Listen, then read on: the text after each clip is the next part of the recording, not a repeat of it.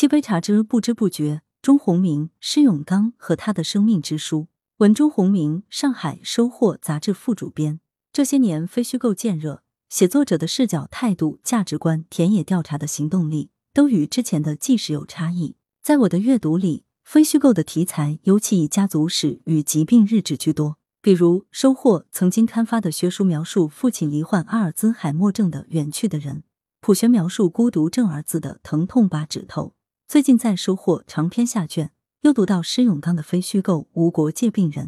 施永刚原凤凰周刊总编辑、作家，曾出版有《宋美龄画传》《切格瓦拉画传》《蒋介石自述》。《无国界病人》是一部直视痛苦又充满理性分析与勇气的生命之书，也是一部癌症治疗手记。二零一二年九月，作者在体检中发现身患罕见肿瘤——肾上腺皮质癌。将近十年，在国内的协和医院与美国的 M.D. 安德森癌症医院治疗期间，做了两次大手术，经历了五次复发转移，三次急诊，进行了六周期、六十多次的放疗，三次参与两种免疫药物长达四年的临床新药试验，终获重生。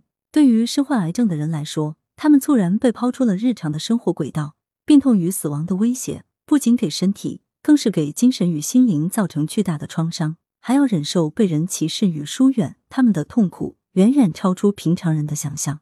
作者在后记里写道：“罹患癌症，某种程度上是一个判决，它天然的让你与正常的世界拉开了距离。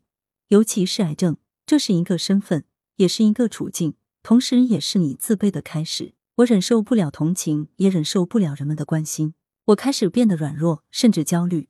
疾病不但会改变身体，也会改变你的思想。”作者因此藏了起来，甚至母亲在去世前都不知道他患病的消息，还以为他活得很好。这部书同时也对前沿治疗理念做了实证汇总分析，对中美癌症治疗体系进行了深入观察和剖析，甚至可以看作是自助赴美治疗癌症的就医指南。来源：羊城晚报羊城派，责编：吴小潘，校对：潘丽玲。